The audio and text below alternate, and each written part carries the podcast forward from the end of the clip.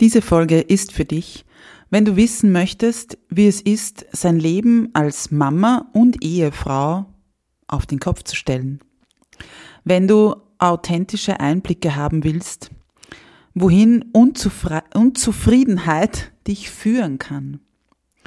Diese Folge ist auch für dich, wenn du erfahren möchtest, wie es zu einem Amazon Bestseller kommen kann, aber auch wenn du eine neue Perspektive auf die viel thematisierte Selbstliebe haben möchtest.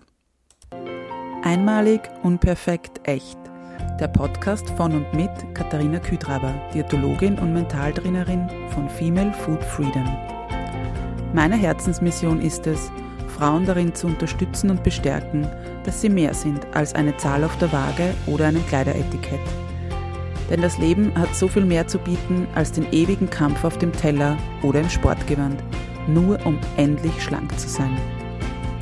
Ich teile mit dir nicht nur mein Expertenwissen, sondern vor allem auch die menschliche und praktische Seite dazu. Deshalb erzähle ich dir auch von meiner Geschichte, die von unzähligen Jahren im Diätwahnsinn und dem Kampf gegen meinen Körper geprägt ist. Dieser Podcast unterstützt dich auf deinem Weg zu einer genussvollen Beziehung zum Essen und einem entspannten Körpergefühl. Lass uns deine Einzigartigkeit und dein Frausein feiern, denn du bist großartig, so wie du bist. Einmalig, unperfekt, echt.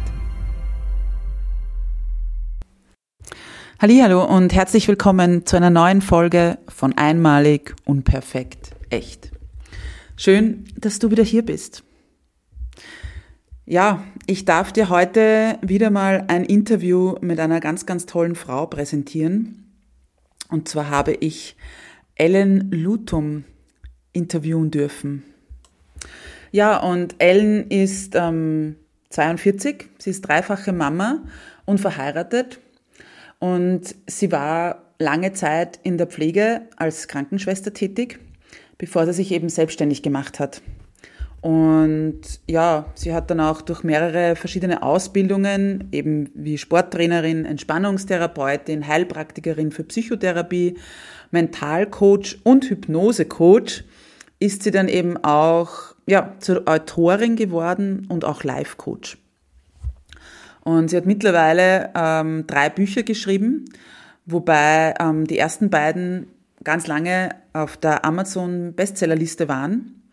Und sie hat selbst auch einen Podcast mit dem Titel Sei die Liebe deines Lebens. Und mittlerweile ist sie auch als ähm, Speakerin sehr gefragt.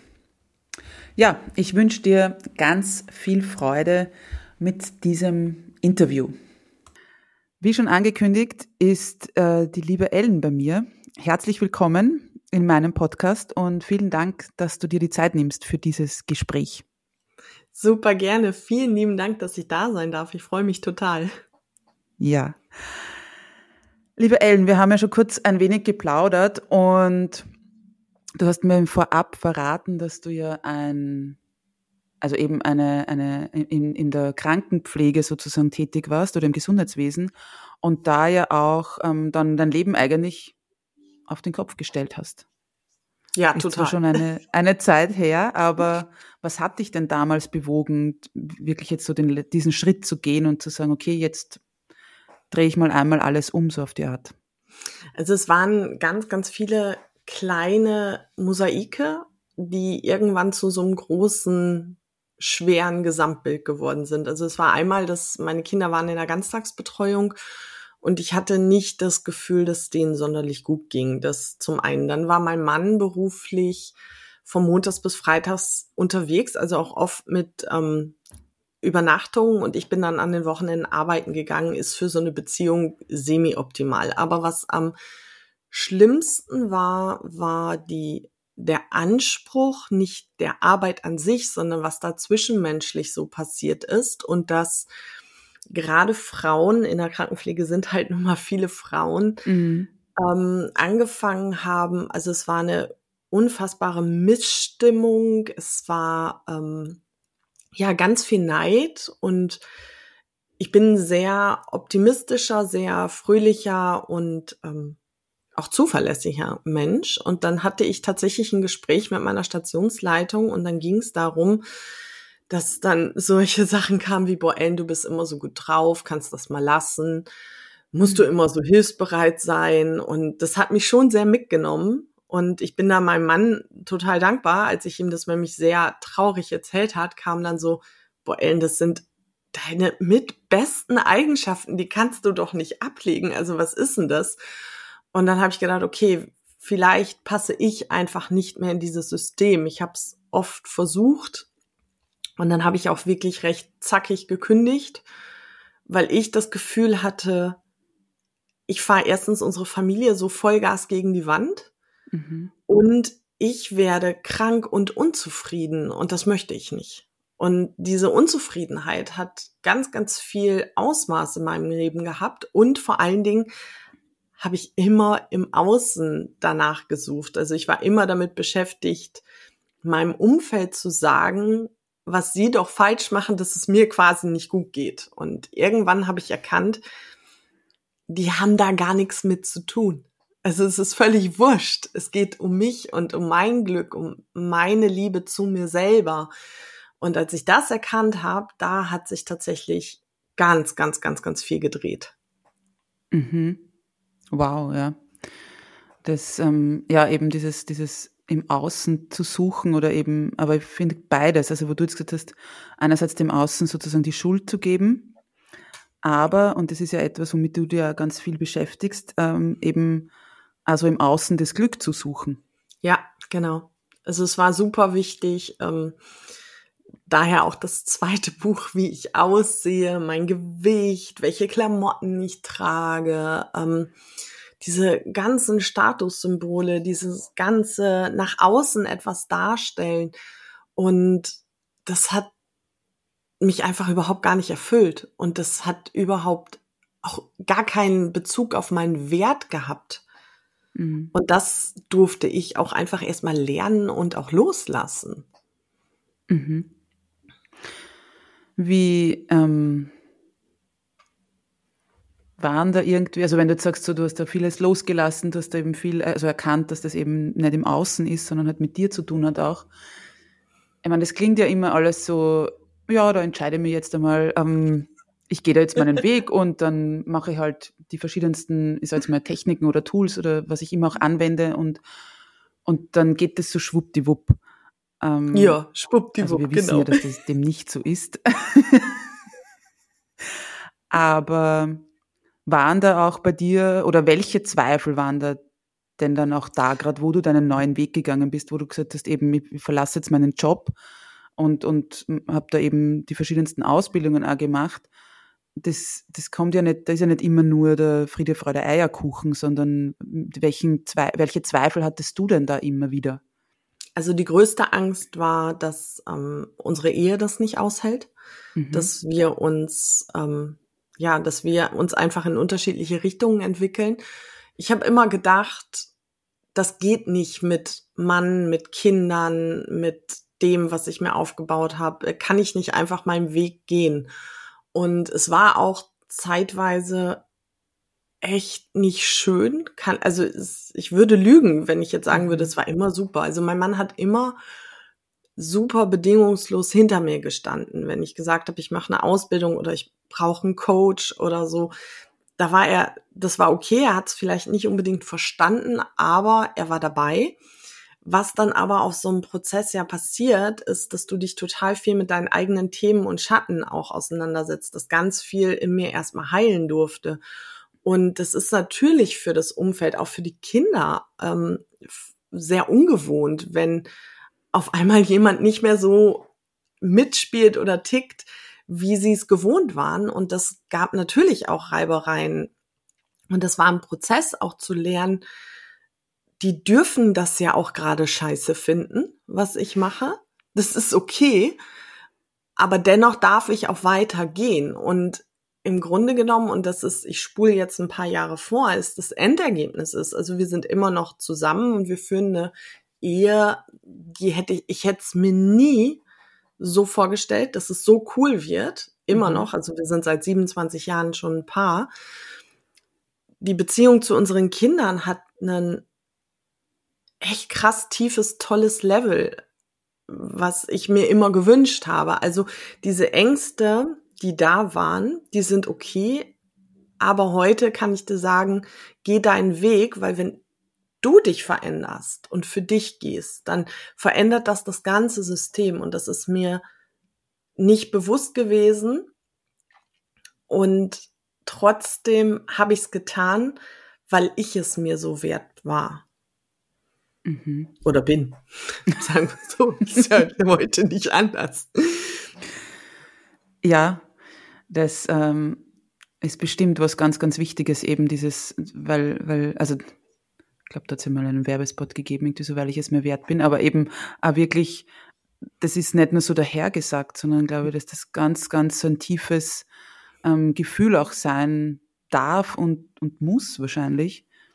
Eben so wie du auch sagst, dass du deinen Weg da gehst und natürlich als Mama und Ehefrau ja da eben äh, die Zweifel da sind, einfach so, okay, wie verliere ich da hoffentlich niemanden auf dem Weg?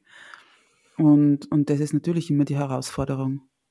Ja, und das ist tatsächlich irgendwann, das war so ein, so ein ganz krasser Wendepunkt.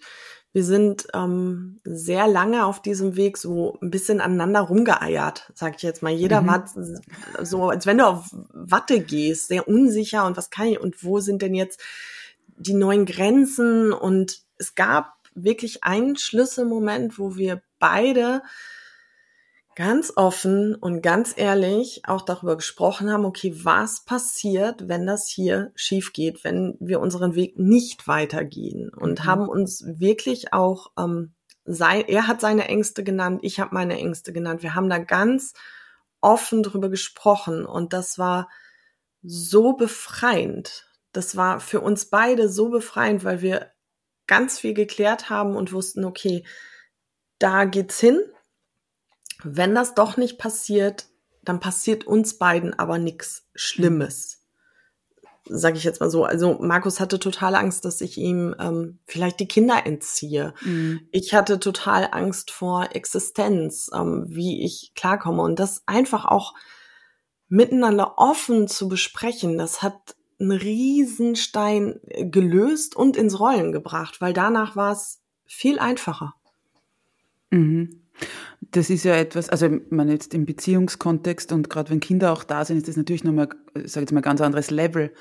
Aber ich habe das selbst da schon ähm, festgestellt und auch mit Klientinnen nochmal, wenn so Ängste da sind, das geht ja ganz oft, ja, geht's ja da nur im Kopf herum und, genau. und man spielt ja Szenario 1 bis 327.000 irgendwie ab, was es alles gibt und so geht's aus und so und und ich habe da mal, also selbst in, in einer Ausbildung einmal so einen guten Tipp bekommen, wirklich sie einmal, und das klingt, ist ja eh ganz logisch oder klingt so logisch, sie wirklich hinzusetzen und entweder das eben mit einem Gegenüber zu besprechen, nona, oder halt wirklich einmal aufzuschreiben.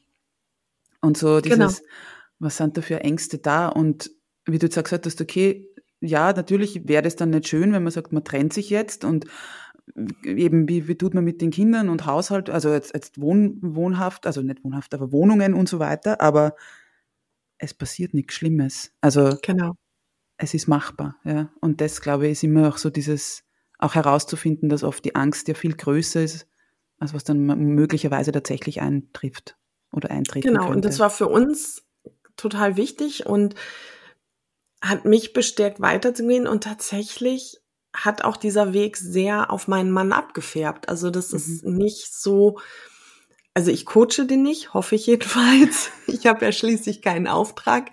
Ich coache auch meine Kinder nicht. Ähm, dennoch haben sich ja grundlegend in meinem Leben ganz, ganz viele Dinge verändert. Ganz viel, ähm, was zum Beispiel Bewertungen angeht, was mhm. Kritik angeht, das Feedback-System. Das sind alles Sachen, die ich von klein auf anders gewohnt war, die ich auch getan habe und die ich aber gemerkt habe, die gar nicht zu mir passen und habe die ja grundlegend geändert und das ist natürlich auch so, dass sich sowas auf das Umfeld und das müssen nicht immer nur die Partner oder die Kinder sein, sondern das ist auch oft ähm, Freunde, Eltern, Geschwister, mhm. also darauf weitet sich das ja auch aus.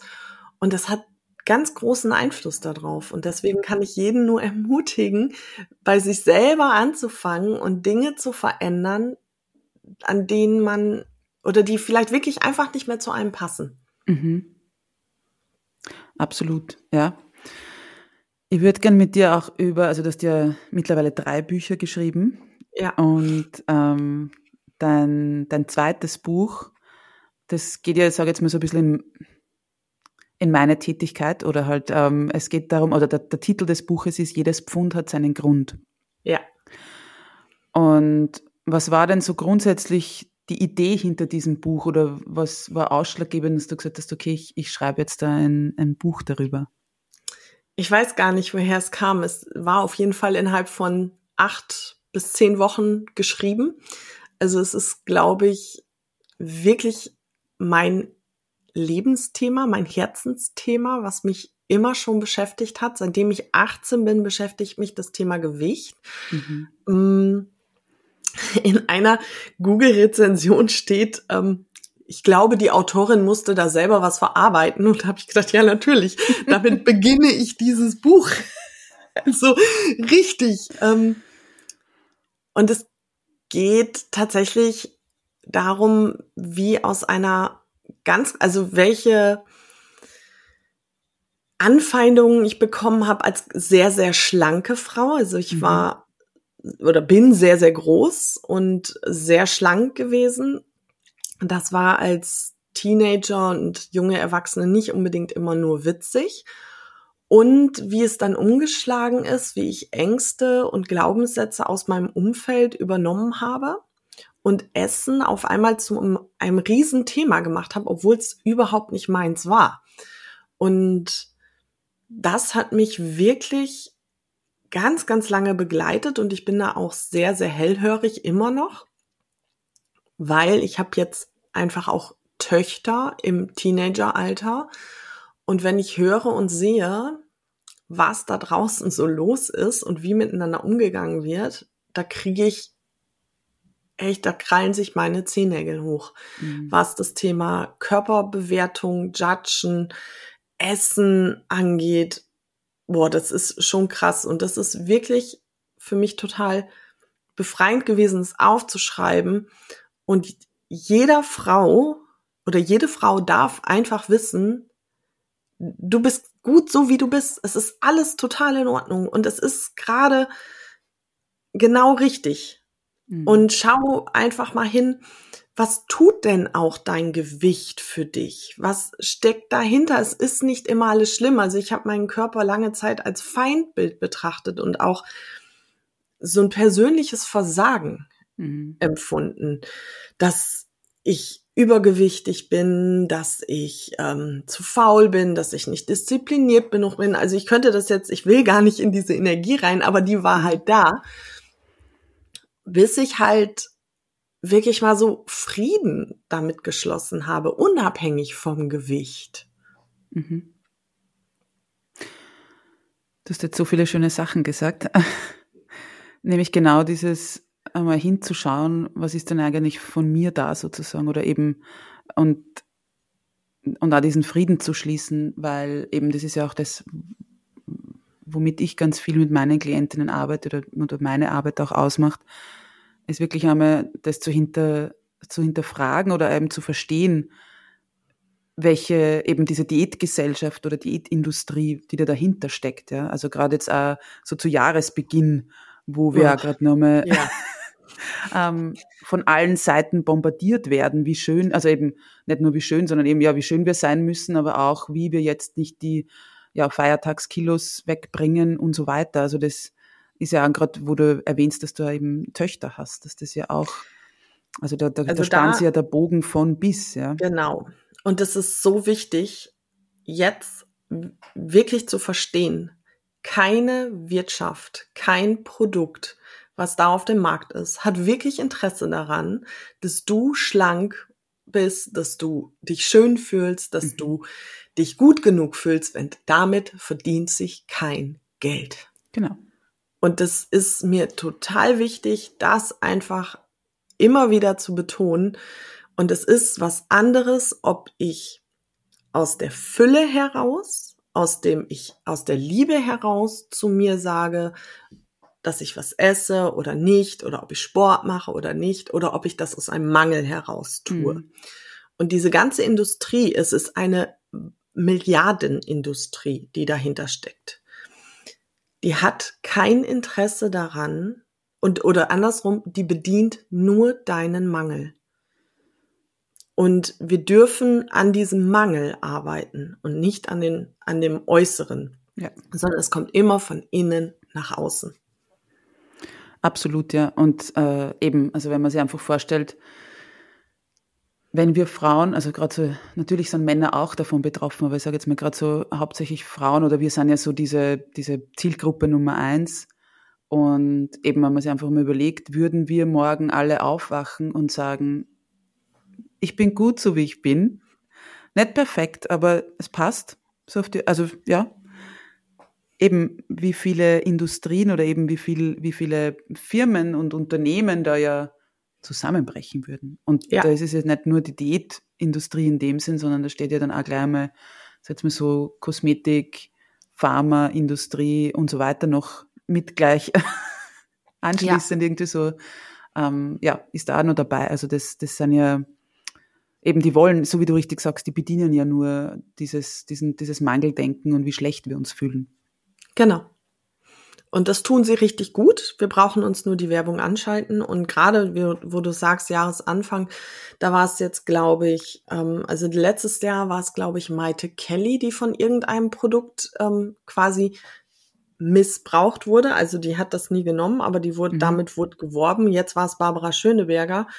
Und wenn ich mir dann anschaue, wie viele Aufrufe sowas hat, wie viele mhm. Kommentare darunter stehen, wie viele Verlinkungen, wie viele Menschen das glauben, dass so zwei Tropfen am Morgen das Gewicht schmelzen lassen oder sonstiges, dann bin ich wirklich ein bisschen betroffen und traurig, weil ich denke, Leute, wenn ich euch jetzt sagen würde, dass zwei Tropfen von irgendetwas, wenn ihr die nehmt, dann fühlt ihr euch perfekt und dann fühlt ihr euch richtig. Ich wünschte mir, das würdet ihr glauben. Anstatt immer etwas verändern zu wollen und sich nicht gut genug zu fühlen. Und wer sagt denn, wer zu dick ist? Wer sagt denn, was gesundheitsgefährdend ist? Wer sagt denn, was richtig ist? Also das sind so oftmals doch nur Sachen von außen. Und ich habe im Buch so ein ähm, Kapitel, das heißt Reif für die Insel.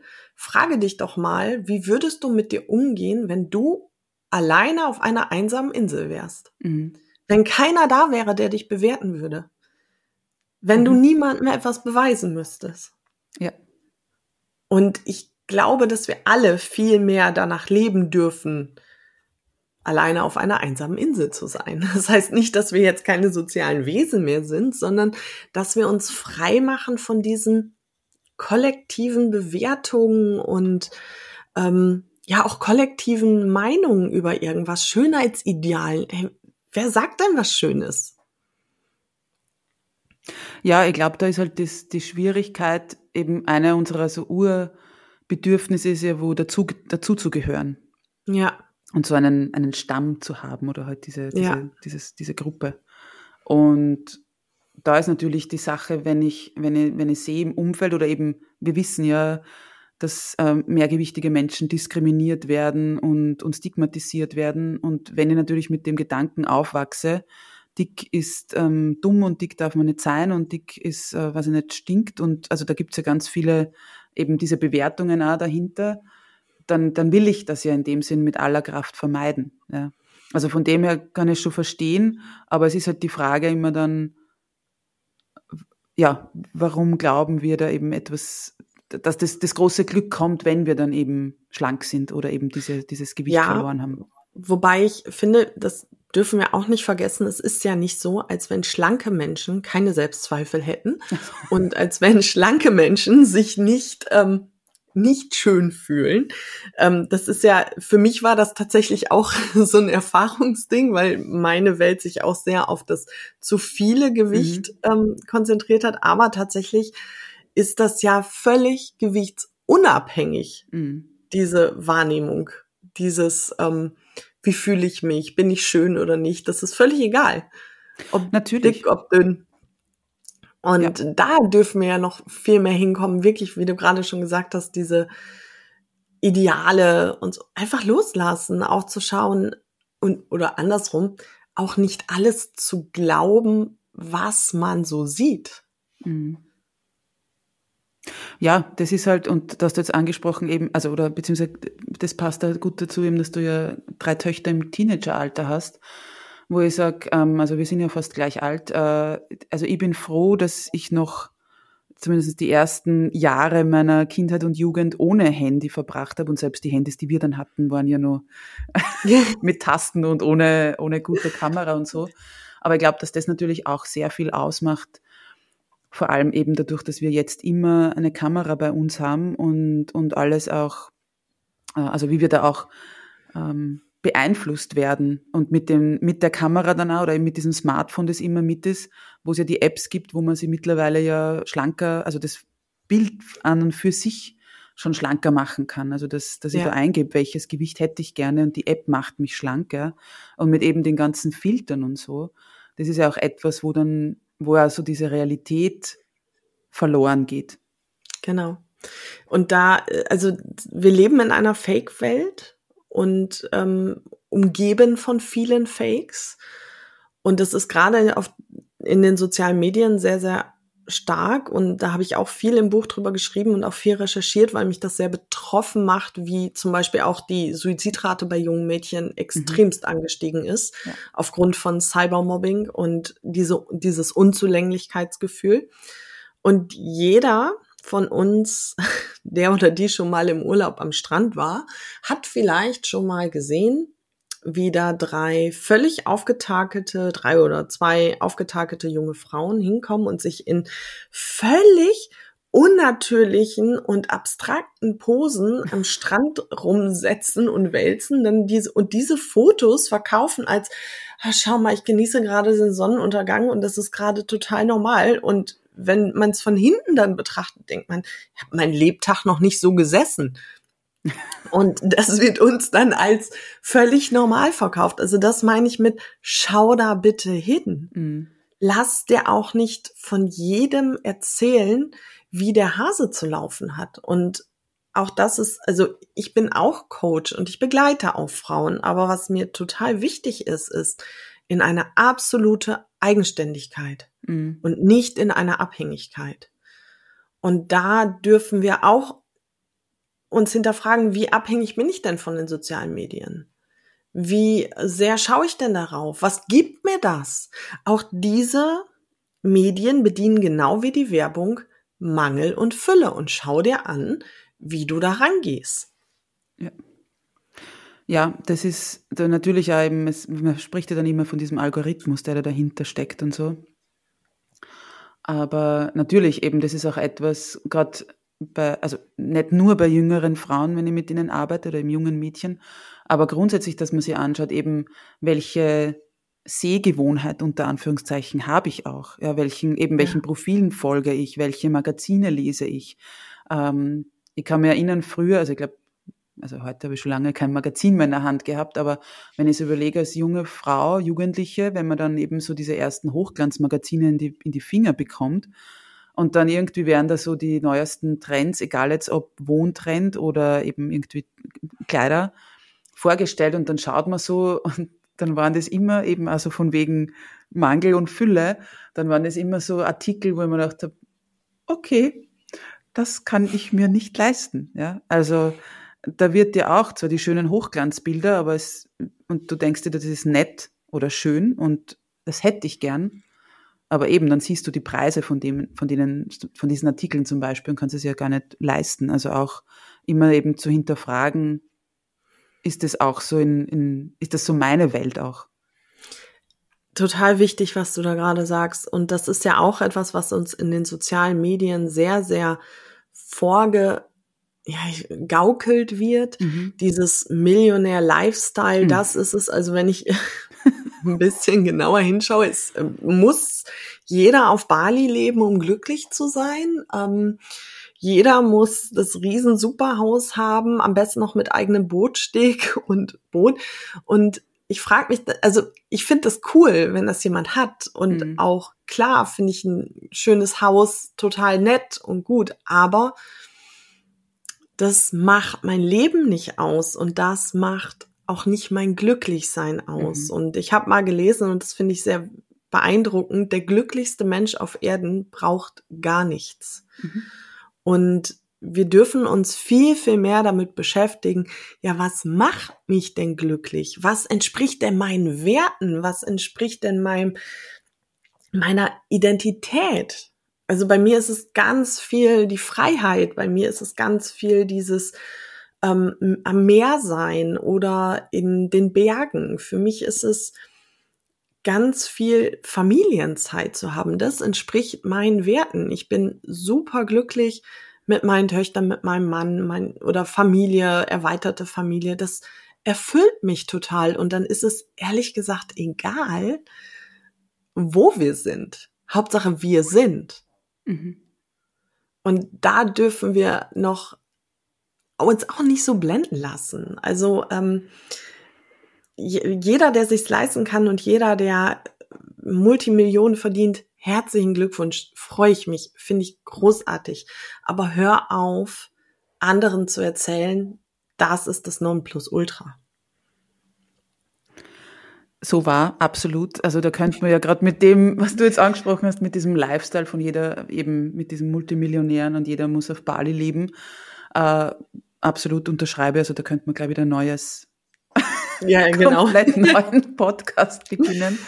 Aber ich glaube schon, dass es eben ganz wichtig ist, auch immer eben, wie du jetzt richtig gesagt hast, alles zu hinterfragen, beziehungsweise eben nicht alles so für bare Münze zu nehmen und, und ja. ähm, also ich war selbst auf Bali vor vielen Jahren. Es ist nett, aber ich sag, da gibt's trotzdem, also da ist wieder dieses, wie viel zeige ich davon? Ja, genau. zeige eben nur diese, mache ich 100, äh, 100 Fotos und dann eines schafft's eben Instagram, wie soll ich sagen, ähm, Like zu sein, dass ich es wirklich auch hochlade und dann vielleicht nur, wie du erwähnt hast, mit irgendeiner komischen Pose und zeige aber vielleicht nicht, dass ich, ja, dass es dort genauso schmutzig ist, dass es dort ähm, ja auch nicht äh, immer rosig ist und wundervoll und sonstiges. Ja. ja, und das ist doch, das können wir doch auch eins zu eins auf unser Leben so übertragen. Mhm. Das ist so, so ein cooler Switch gerade, weil unser Leben ist auch nicht immer nur rosig und besteht auch nicht immer nur aus happy, bappy, rosa Wolken. Mhm. Und bei aller Liebe, es wäre auch überhaupt nicht erstrebenswert, wenn das so wäre. Und es sind so viele, die gegen ihr oder die so im Widerstand sind gegen das, was gerade ist, was in ihrem Körper ist, was in ihrem Leben ist. Und da ist es doch auch, genau wie du sagst, nicht nur da ein Foto von dem, ey, so ist cool, sondern schau doch mal hin, wo es auch nicht cool ist. Wo rappelt's im Karton? Wo ist es nicht rund? Denn da liegt auch unser größter, größter Wachstum. Mhm. Und ähm, ich hatte einen sehr holprigen Start in dieses Jahr und oder auch ein holpriges Ende des letzten Jahres und habe gedacht, boah, was ist denn hier los? Und dann ähm, war es so, okay, ich lehne mich jetzt mal zurück und mach's mal. Ich halte diese Schwere und dieses komische Gefühl auch einfach mal aus, ohne es wegmachen zu wollen. Und auf einmal, das war wie so ein, so ein Switch vor einer guten Woche, war das auf einmal, der Flow war wieder da, alles war gut. Mhm. Und das heißt ja nicht, dass der Flow jetzt immer da ist, mhm. sondern einfach nur, dass wir anerkennen dürfen, es gibt Hochs, es gibt Tiefs und das ist total in Ordnung, auch in Bezug auf unseren eigenen Körper. Es gibt Zeiten, da stehe ich vorm Spiegel und denke, boah, ey, ein Hammer. Und es gibt Zeiten, da stehe ich vorm Spiegel und denke, alter Scheiß, Mann. Und das ist normal. Absolut. Und das ist auch gut. In der Medizin haben wir immer gesagt, die gerade Linie ist tot. Genau, die Nulllinie, ja. Ja, die Deadlinie will doch keiner. Mhm. Und ich kann doch auch nur das hoch schätzen, wenn ich weiß, wie es da unten war. Ja. Und andersrum, wenn ich unten bin, weiß ich doch auch, was der Gegenpol davon ist. Also diese Polaritäten mhm. dürfen wir viel mehr annehmen, aushalten und nicht immer überall alles wegmachen. Und da sind wir auch wieder bei den Pillen. Alles wegmachen wollen, nichts haben. Also ich habe immer das Gefühl, alle wollen schon sein und keiner ist mehr bereit oder so wenige sind bereit, den Weg dahin zu gehen. Ja, und vor allem glaube ich auch, äh, eben gerade wenn wir so überlegen, was wir dann eben serviert bekommen oder präsentiert bekommen, von wegen What I Eat in a Day und welches, weiß nicht, 20, 10-minütiges Yoga-Workout oder sonstiges Workout ich mache, nicht nur Yoga und damit habe ich diesen Körper und also diese, eben diese Falschinformationen würde ich es jetzt fast schon nennen äh, und, und überall diese, oder eben wie du auch gesagt hast, so diese zwei Pillen oder diese zwei Tropfen von dem und dem nimmst du und dann hast du den, den Traumbody oder wie auch immer. Das ist ja da dieses, weil uns halt vermittelt oftmals wird, mit so dem geringsten Aufwand zum größten Erfolg zu kommen. Und deshalb ja. glaube ich, ist es eben so mühsam, wenn man dann einmal sagt, okay, wenn ich mich wirklich auf den Weg mache, das ist halt immer wieder auch anstrengend. Ja, also ohne Frage. Und deswegen ist ein Coach einfach auch so wichtig, weil du nicht alleine durch diese Anstrengung gehen musst. Das mhm. ist der Grund, weil das sage ich meinen Frauen, die ich begleite, halt auch. Es ist nicht die Stunde, die wir miteinander sprechen und wo wir arbeiten, sondern es ist die Arbeit, die zwischen den Terminen stattfindet. Und ich hatte damals auch immer, oder was heißt damals, ich habe immer noch Menschen an meiner Seite, die ähm, mich unterstützen, die mich coachen und auch nicht aus diesem höher, schneller, weiter Modus, sondern es geht um die Schattenarbeit, die wir bewältigen dürfen. Es geht dahin, dahin zu gucken, wo es weh tut, wo es anstrengend ist. Und wir neigen alle dazu, ähm, und das kennen wir alle gerade jetzt Anfang des Jahres, Anstrengung auch mal gerne sein zu lassen, weil wir kein, weil wir müde sind, weil es, ach nee, und wir finden, sind sehr gut darin, Ausreden zu finden. Und wenn du jemanden an deiner Seite hast, dann ist es tatsächlich einfacher. Dann ist es mhm. schöner. Und es macht so viel Sinn, sich halt mit diesen Schattenseiten und diesen auch negativen Seiten zu beschäftigen. Absolut. Ähm, und oftmals ist es aber eben dann auch leichter, wenn man jemanden an der Seite hat, der viel, viel leichter, eine, ja. eine professionelle Ausbildung hat, der, und das ist mir immer ganz wichtig, nicht nur aus Eigenerfahrung spricht, ähm, weil das sehe ich leider viel ja. zu oft, gerade so im Thema, also Thematik eben Essen oder Essstörungen vor allem, dass da halt ja, also Betroffene einfach jetzt sagen, okay, ich, ich habe herausgefunden und ich kann dir jetzt helfen. Also da wirklich. Ohne Frage, da bin ich total bei dir. Ja. Und auch da haben wir wieder eine Social-Media-Welt voller Fakes und auch ja. da sind viele, viele schwarze Schafe unterwegs. Da bin ich total bei ja. dir. Ähm, eine, eine, gute Grundausbildung, eine gute, gute Coaching-Ausbildung, Supervision. Ähm, ja, und auch, men also ich würde nicht mit jemandem arbeiten, der oder die keinen eigenen Coach hat, weil das ist für mich, das geht einfach nicht. Das mhm. funktioniert nicht. Ja. Und achte auch drauf, was so Aussagen angeht. Also ich weiß, ein sehr, sehr bekannter Mensch äh, erzählt, dass er Psychologie studiert hat und dann abgebrochen hat. Ja, der war mal eingeschrieben und hat aber nie eine Vorlesung besucht. Das heißt auch, ich habe mal Psychologie studiert. Also das ist super wichtig, da halt hinzuschauen und sich nichts vorgaukeln zu lassen. Ja, genau. Und das ist aber halt diese Ar also Arbeit, aber halt eben, wo man wirklich auch schauen muss, wer, wer mir das erzählt und, und, und was genau. diese Person auch macht und kann. Mhm. Ellen, du hast jetzt vorher auch noch erwähnt, dass du, oder eben, dass du mit, mit Frauen ja auch arbeitest und sie begleitest. Und das sehen jetzt zwar die Zuhörerinnen nicht, aber hinter dir steht ja auch ein, so ein Roll-up, wo eben draufsteht, sei die Liebe deines Lebens. Ja. Und ich würde mit dir nur gern auf, auf dieses, dieses Selbstliebe-Thema eingehen. Ich, ich tue mir persönlich immer etwas schwer damit, beziehungsweise kenne es auch von meinen Klientinnen, ebenso dieses, lieb dich einfach nur selbst und dann passt alles. Entschuldigung, ich muss jetzt gerade total lachen. Ja, das ist doch super. Damit ist das Thema doch geklärt. Genau. Wie, ja.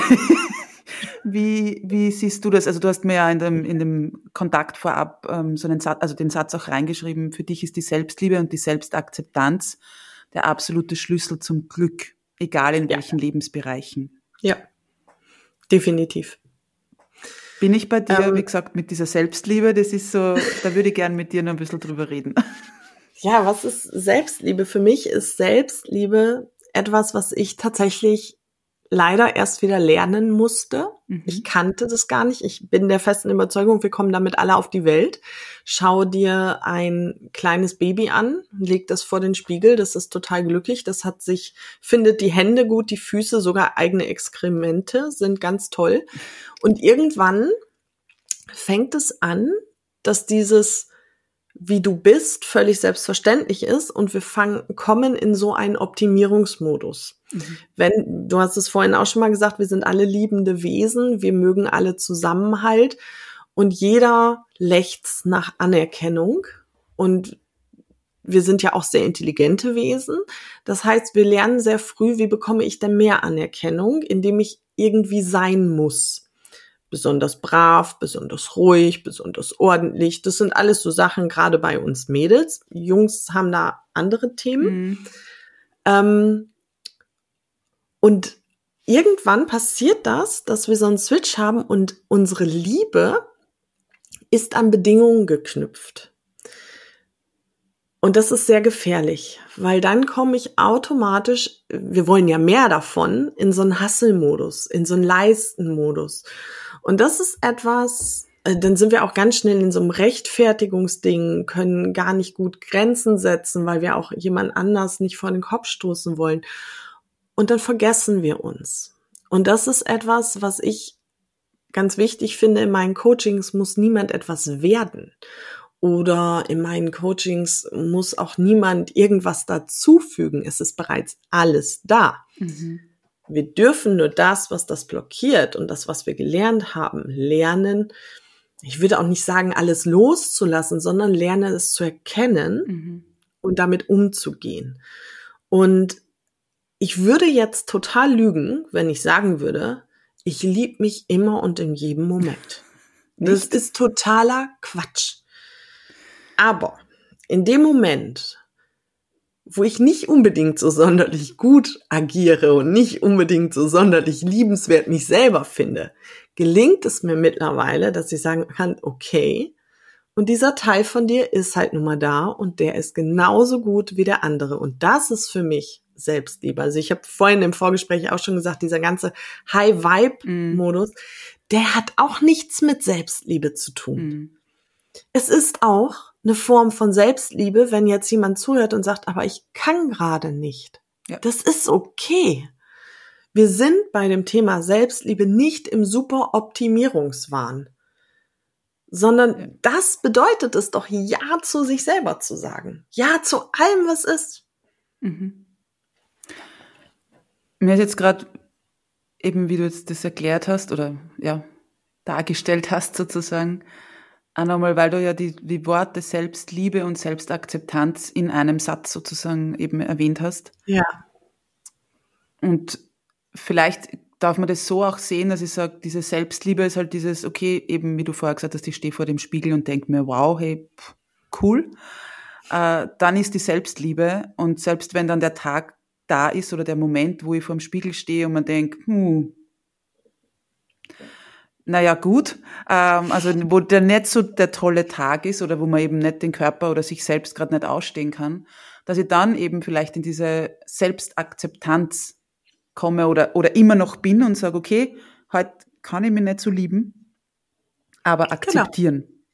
Genau. genau. Und vielleicht, dass man das, also ist jetzt für mich gerade so etwas, ähm, so ein Licht aufgegangen, vielleicht, dass man einfach diese zwei Begriffe eben oder Wörter eben gemeinsam sieht, sag jetzt mal, ja. Also ich vergleiche das immer mit so einem Glas Wasser. Das könnt ihr jetzt gerade nicht sehen. Ich habe jetzt in der Hand wirklich so ein großes Glas mit Wasser. Und dieses Glas ist auch sehr, sehr voll. Und das ist gerade so ein, gutes, ein guter Spiegel für mein Liebe-Akku, mhm. den wir alle in uns haben. Jeder hat so einen Akku, der oder so ein Gefäß in sich, das mit Liebe gefüllt ist. Und es gibt einfach Momente, da ist das Glas voller, manchmal gibt es Momente, da ist das Glas leerer. Was halt wichtig ist, ist darauf zu achten, wie voll ist mein Akku? Denn was passiert im Umfeld? Ich nehme jetzt mal ein zweites Glas dazu.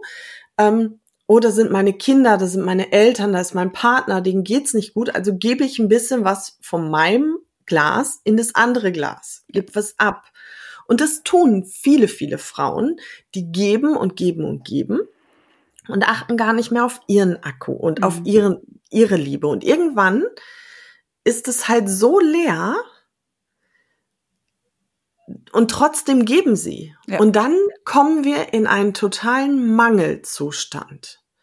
Und dieser Mangel äußert sich in Unzufriedenheit, in Gereiztheit, in Schlaflosigkeit, in es gibt ganz, ganz viele, äh, unter anderem auch Gewichtszunahme ist ein ganz großer ähm, Teil davon, weil ich dann diese Leere, die ich in mir spüre, irgendwo mit anders füllen muss. Und deshalb ist es wichtig zu schauen, wie kann ich denn meinen Akku füllen? Weil nur wenn der voll ist, kann ich auch gut an andere weitergeben. Mhm. Und das ist gerade für uns Frauen so wichtig, weil wir dieses Versorgen und Kümmern, das liegt vielen von uns einfach so im Blut. Und ganz viele Frauen haben ein Problem mit dem Thema Selbstliebe, weil sie denken, sie sind dann egoistisch mm. oder ähm, nicht mehr empathisch und sie sorgen sich nicht mehr. Und wenn du das verstanden hast, wie das mit diesem Akku läuft, dann kann ich dir sagen, ich habe noch nie, noch nie einen selbstliebenden Menschen getroffen, der egoistisch ist. Ja. Ich habe noch nie jemanden getroffen, der oder die mit sich im Reinen ist und der die Bedürfnisse von anderen egal sind. Und das ist dieser, dieser Krux, den die, den wir falsch oder anders beigebracht bekommen haben und auch da möchte ich hier niemandem eine Schuld oder so mhm. zuweisen. Mhm. Überleg mal, von wem du erzogen wurdest, von wem deine Eltern erzogen wurden. Also da ist eine Menge passiert, gerade im Frauenbild. Und deswegen achte drauf und wie du schon sagst, auch wenn die Selbstliebe gerade nicht da ist, aber dann ist da eine Selbstakzeptanz. Mhm. Und die ist so wichtig für meinen inneren Akku, weil auch dann gehe ich mit dem, dass ich mich akzeptiere, akzeptiere ich doch auch mein Umfeld. Ja. Und erkenne das ganz anders. Und das ist mir total wichtig und deswegen schreibe ich das auch und gebe das auch weiter, ähm, weil für mich ist gar nicht so das Nonplusultra, wenn wir eine Welt hätten ohne diese Industrie, sondern für mich wäre es das Nonplusultra, wenn gerade wir Frauen miteinander hm. leben wenn wir diese Stutenbissigkeit lassen, diese Konkurrenzgedanken, wenn wir erkennen, es ist genug für alle da. Absolut. Und das passiert und das ist mir auch passiert. Mhm. Also da, da läufst du äh, bei mir offene Türen ein, weil ich das ganz, ganz wichtig finde, eben gerade diese, dieser Konkurrenzkampf, dieser Neid, diese, diese Stutenbissigkeit, dieses Absprechen von du, du kannst das nicht nachvollziehen oder du, ja, weil du, ja. keine Ahnung, keine Kinder hast, du, ähm, la la la la la, also wirklich, das, da, das ist natürlich auch nochmal etwas ganz Großes, ähm, so ganz ein großer Aspekt.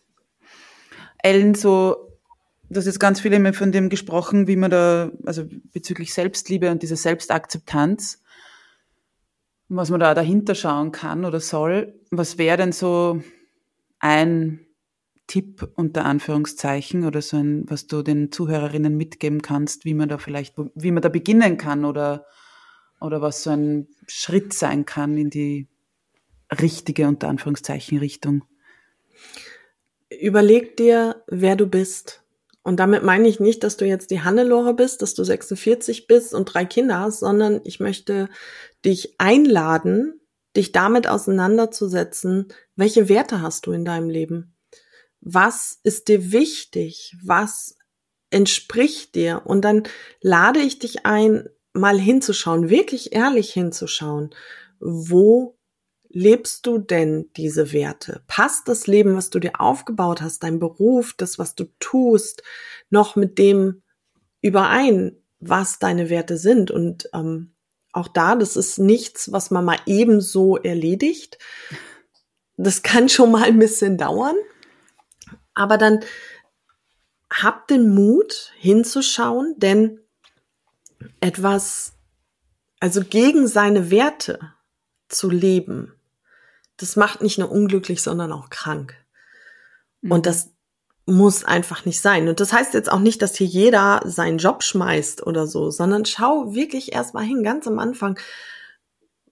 Wer bin ich und was will ich? Mhm. Was will ich in diesem Leben? Und mein größter Tipp ist, du stirbst. Verschieb nichts mehr auf morgen.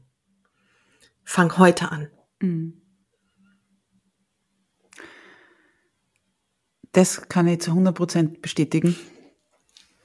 Ähm, ich war jetzt kurz selbst etwas ähm, sprachlos oder berührt von dem letzten Tipp sozusagen, äh, weil das einfach so ist. Ja, und man, man, ja. wir glauben halt immer wieder, ja mir passiert das nicht oder eben, also irgendwann schon, aber halt erst irgendwann werde ich sterben. Also nicht. mir ist es passiert. Ich wäre fast gestorben 2018. Mhm. Ich hatte ganz, ganz schwere Herzrhythmusstörungen und ich habe es über Monate nicht bemerkt und meinen Körper wirklich krassen Belastungen ausgesetzt. Mhm. Und es ist ein großes Glück und ich wünsche jedem, diese Erfahrung nicht machen zu müssen, sondern vorher schon zu begreifen, das Leben ist endlich. Und ehrlich, mit 38 hätte ich im, habe ich überhaupt nie über meinen Tod nachgedacht. Ja.